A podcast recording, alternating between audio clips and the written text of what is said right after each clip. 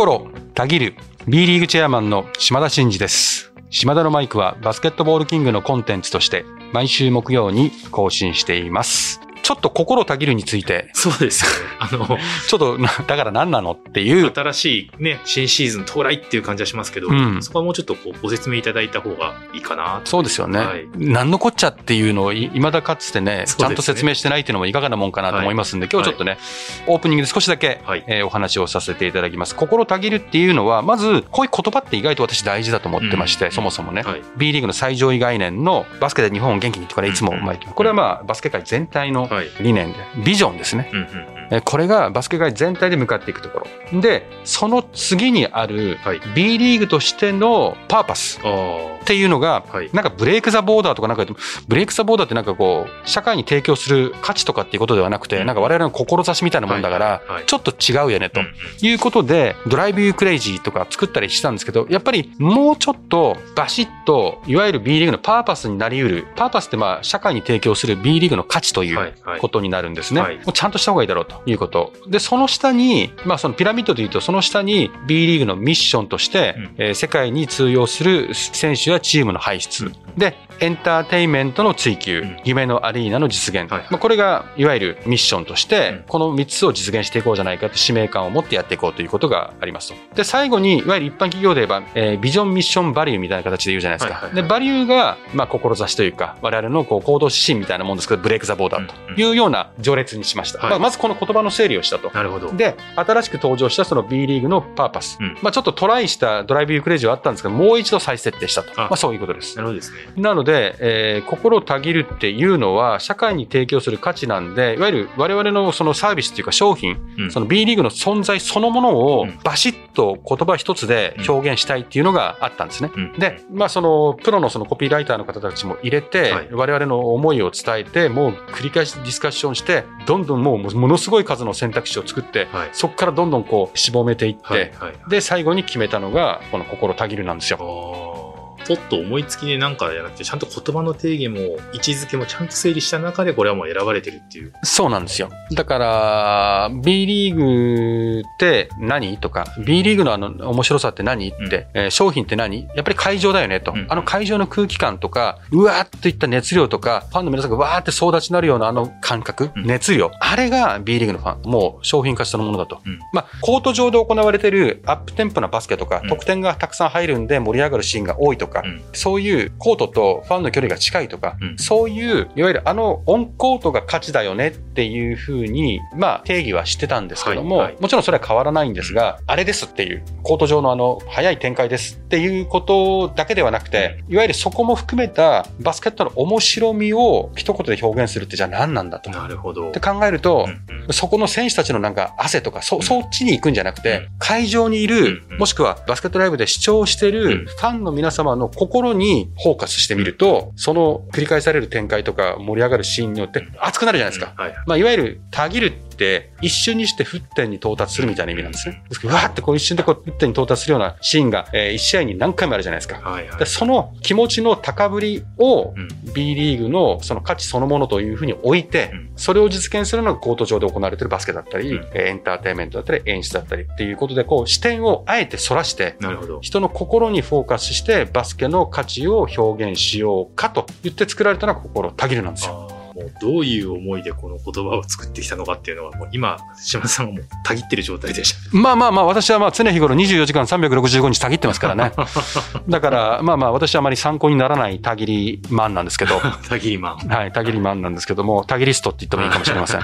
なんで、ちょっと、まあ、そういう意味では、皆さんにもね、この言葉の意味を分かっていただいて、う一つでも多くのね、たぎる感をうん、こう、あ、これだと。なるほど。もう私の理想ですようん。会長にいて、あ、これもしかしたらたぎってるっああ、なるほど。てことかなとか、ファンの皆さんが盛り上がった時に、うわー、なんかたぎってきちゃったよ、みたいなもうたぎるって言葉が日常的に使われるようになることを願ってやまない。なるほど。これが今の私のたぎり具合です。たぎり具合です。はいたぎリストとしての。はい。なるほど。いや、でも面白いですね。はい確かにそういう言葉を選ぶ過程の中で、うん自分たちの価値って何とか、うん。お客さんにどういう気持ちになってほしいのか、みたいなことを改めて考える、すごくいい機会だったのかなというふうに思いますし。そうなんですよ。だから言葉、あいろいろありますけど、まあ、バスけで日本を元気に。私よく言いますね。うん心をたぎるも言いまくってますね。うで、世界に通用する選手やエンターテインメントの追求や夢のアリーナっていうのも、もうまさに有言実行でこれをなんとかしようっていうことでユースをやったり、うん演出、エンターテインメント頑張ろうねって言ったりとか、チアの皆さんも大事だよねって言ったり、まあ、アリーナ戦略を取ってるのも、このちゃんと決めた我々の理念に接続してるっていうことが大事だと思うので、うんだから言葉にしてこう繰り返して言うことで大事なんですよね。はいはい。よくあるじゃないですか、会社に社税とか。はいで、社長室になんか額に入って、うん志みたいな。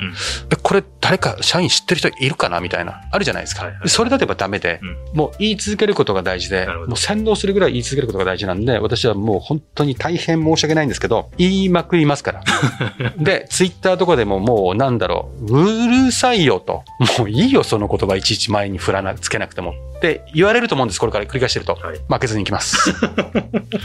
なので優しくね、はい皆さんね、あの、見守っていただければはい。幸いですと。はい。もうなんならこのもう、心たぎるでね、一本喋れちゃうぐらいなんですけど、ちょっとあんまりやるとオープニングそうですね今日オープニングですからね。はい。ということで、なんとなく皆さん分かっていただいたと思うので、はいぜひね、会場で心をたぎる使ってください。そして、えー会場であったら島田のマイク聞いてますってステッカーも渡しますけど、心たぎるいいですね。私に自信をください。ということで。協力ください。それでは、島田のマイク、スタートです。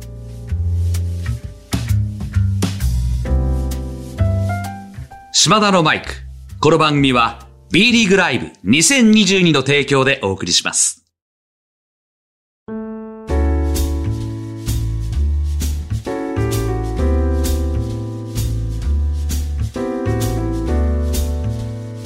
あのまあ、結構ここまでのとこで、まあ、B リーグ7年目のシーズン開幕したってことで、開幕のニュースであったりとか、ね。まあいろいろなこう、ウィナーとかねウィナーとかありましたし、うんこう環境変わってきたよみたいなことにちょっと注目が集まってましたけど、うん。先日、実は9月の28日、うんうんうん。将来構想がまあ正式に承認されましたよっていうニュースも、うんうんまあ、ちらちらとは見てたかなと思うんですけど、じゃあこの将来構想が正式に承認されたよっていうことって、まあ一体どういうことなのかなっていうことをお聞きしたいなと思ってるんですけども。そうですね。28日にはい、この、承認されましたよっていうことを受けての会見をしたんですけども、はい。その会見の前に、うん。いわゆる社員総会がありました。はい。B1、B2 の全クラブの社長にお集まりいただいて、いわゆる決算の決議とかでね、はいはいはい。えー2021、2022シーズンの B リーグですよ。クラブじゃなくて B リーグの決算を承認いただく決議をしたりとか、これは年に1回、いわゆる一般企業で言うと、株主総会会みたいなもんです。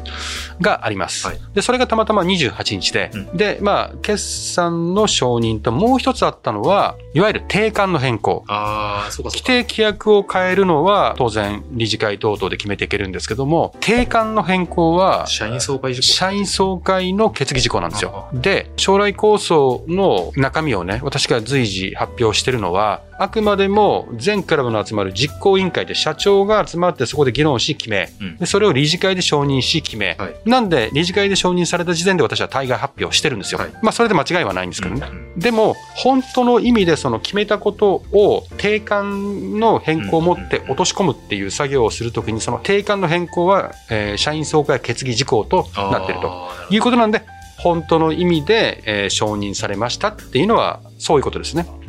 ですから、まあ、正式に将来構想を推し進めていくっていう地味ですけど、もうなんとなくも話してるから、まあ、それ言ってたじゃんっていうことなんですけど、うんうん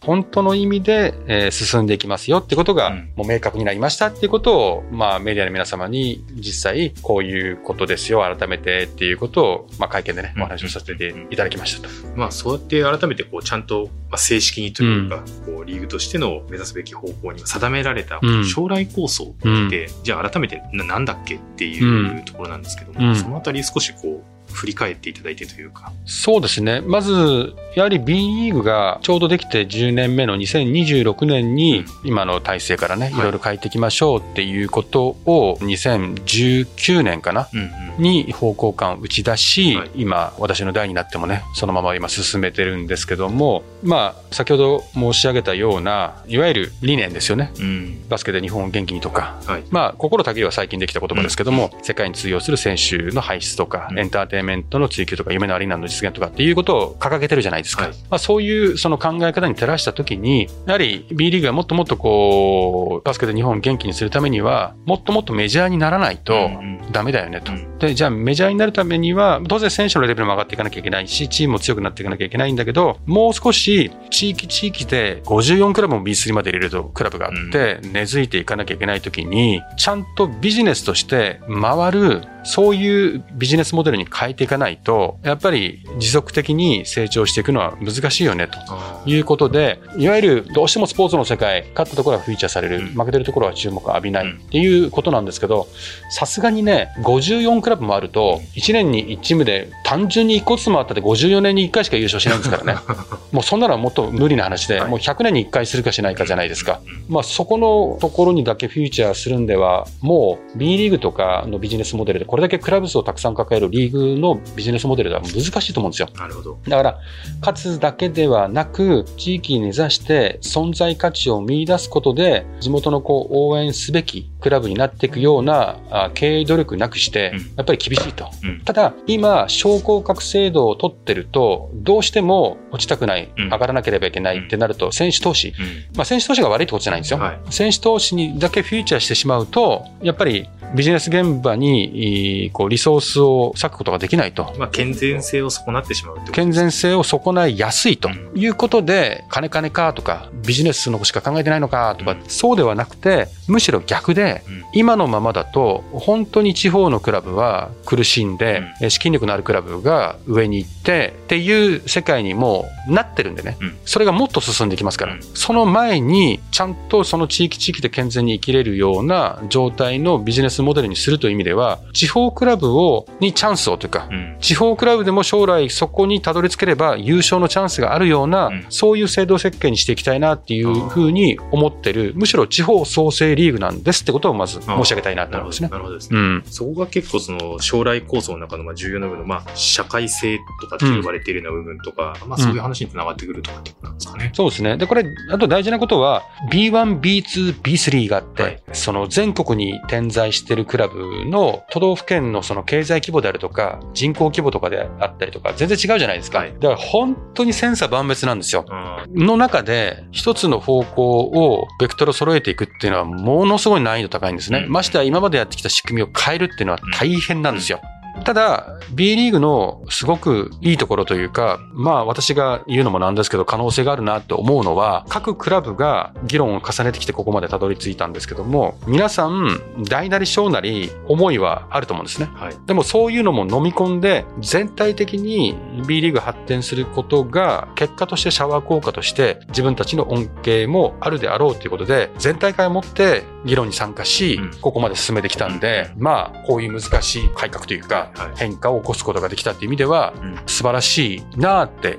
思いますね。うんうん。まあいろんな意見があるけども、部分的にこれはいいし、これはダメだし、でもこれはできるかもとか。うん。でも全体とするとこの方法がいいんじゃないかっていうことにこう合意しながら、うんまあみんなで進めることができているっていう感じなんですかね。そうですね。その上で、4000人とかね、12億とかアリーナとかね、はい。B2 だと2400で4億でとかやってるわけですよ。それぞれの基準、それぞれの基準。で、こういうことを設定して、批判も受けることがあるんですけど、もちろん、ちょっと高いな、コロナにしてはとかっていう時もありますけど、うんうんどのクラブの社長もオーナーも、これをちゃんと容認してますからね。うんですから、私がもう推し進めてるように思うかもしれませんけど、自分たちも B リーグのクラブを運営してビジネスをして、地域に貢献し、しっかりこう、長きにわたって反映していくっていうことを考えたときに、そのぐらいの事業規模だったり、入場者数だったり、アリーナであったりとか、そういったものを実現できないと、しょうがないねってうん思ってるクラブの方が圧倒的に多いです。うんうんで、今、そのいろんなオーナーチェンジが行われてて、オーナーと話してても、こういうレギュレーションだから参入したっていうオーナーさんの方が圧倒的に多いです。ああ、なるほど。今の商工格のスタイルだったら参入してなかったっていう人が多いです。うんうんつまりビジネスとしてちゃんと持続的なリーグになろうとしてるっていうことの評価が資本を呼んで、うんそのクラブの魅力性が高まり、そこで応援するファンの人たちの満足度も上がるっていう状況を作ってる。背景は、この将来コースがものすごく大きいということは、皆さんに理解をいただきたい。まだ2026で開幕してどんな盛り上がりになるかとかによって、評価をお今してほしいなんてことは全く私も思ってませんけども、少なくともそういう手順を踏んで、で、そこで、えーできてきてるものであるということで、クラブの皆様も納得し、進めているということは、ご理解いただけるとありがたいなと思いますね。うんうんそういった意味であれですね、2026、7シーズンからまあ、昇降格の廃止であったり、うんまあ、いよいよその将来コースの形になるのがまだ先かなと思いきや、意外に時間がないですかね、うんうんそういったお話。そうなんですよ。もう今22、23でしょ、はいだからあともう4年ぐらいしかないじゃないですか。ですね。で、ここからいろんなルールを決めていかなきゃいけないんです。うんで今はあくまでも骨格が決まったに過ぎないんですよ。うんうんこれからちゃんとあの細かいところを決めていく。その細かいことの精度の置き方がどうかによって盛り上がりにも何にも影響してくると思います。だから、ここからその試合のレギュレーションとか、オンザコートとか、場合によってはドラフトどうすんのとか、いわゆるみんながこう興味関心がありそうなネタって我々も全部分かってるんで、うん。そういうのを一個一個本当にどうやったら B リーグが盛り上がるか、ファンにとって良いのか、うん。選手たちにとっても魅力なのかっていうようなことを考えてやっていくんですね。で、ここまで決まったんで、じゃあこれから細かいことを決めていくぞっていう時に、今の骨組みが少し関連的なところもあるし、はい。大きいことの理想を掲げてるけど、細かい格論に入る時に何軸で物事を決めていくかっていうことの判断軸がないと、やっぱりせっかく38クラブでこう盛り上がってここまで合意したのに、なんとなくこうギクシャクしてきてしまってはしょうがないんで、まあこのタイミングで私の方から全クラブの社長に実行委員会でお話をさせていただきました。これはもう今まで。あまり語ってないことなんですね。まさにこの今月ぐらいずっとやってきたことですね。で、大事にすることを、まあ、3つ三つありますと。でクラブの経営の成長に即しているかどうか。うんこれが一つ。はいあとは日本のバスケの強化、いわゆる日本代表の強化に貢献するリーグであるか否か。はい。あとは、この二つの力を持って、地域社会、そして日本社会に対しての貢献、社会性があるのか。この三つをどうするのかっていうのを、どうあるべきかっていうところの観点として考えていこうってことを決めました。で、それをまあ決めたというか、私がまあ熱く語りました。はい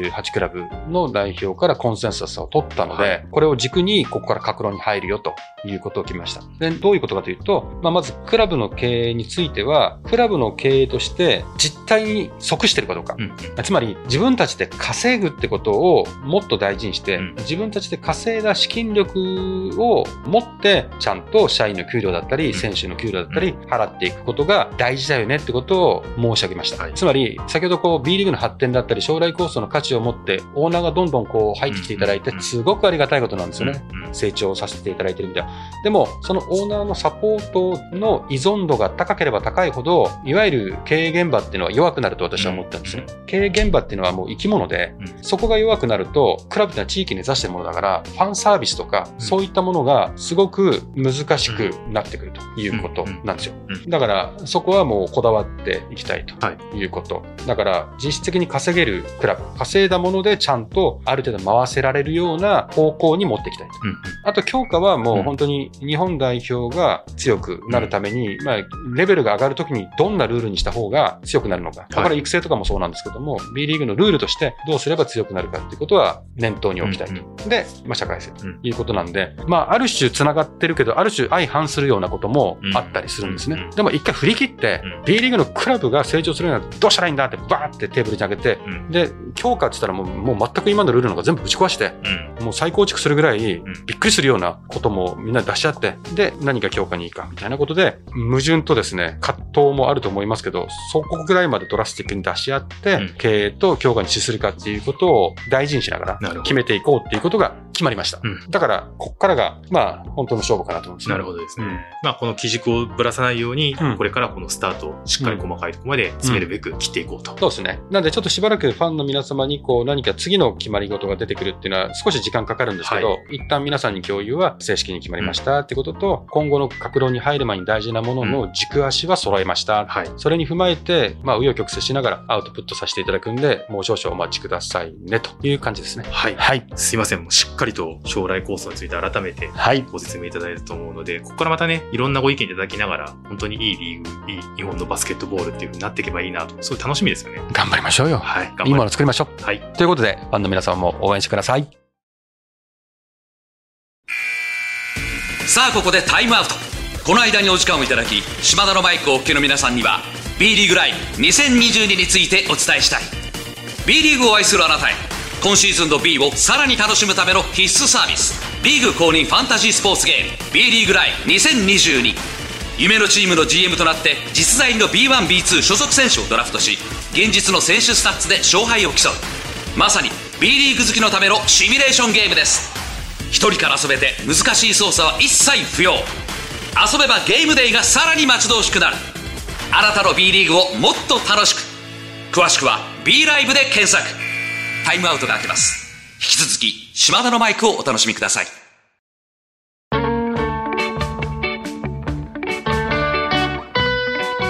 島田のマイク。この番組は B リーグライブ2022の提供でお送りしました。はい、えーそろそろエンディングの時間です。島田のマイクでは、リスナーのあなたからのメッセージを受け付け中です。私への質問、企画のリクエスト、お悩み相談、暗算祈願、何でも構いません。えー番組で紹介させていただいた方には、島田のマイクオリジナルステッカーを差し上げております。宛先は概要欄に載せております。あなたからのお便りお待ちしております。今日はちょっと、えー心をたぎりすぎちゃって、えー心たぎる話でたぎり、そして将来構想でたぎり私はもうたぎりすぎちゃって、もう大変なことになってしまってるんで、もうこのままたぎり締めにはい入りたいと思います。えー島田のマイク、ここまでのお相手は、心たぎりまくった B リーグチェアマンの島田真二でした。また来週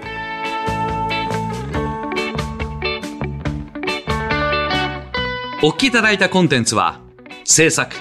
バスケットボールキング制作協力 B リーグ配信日本放送でお届けしました。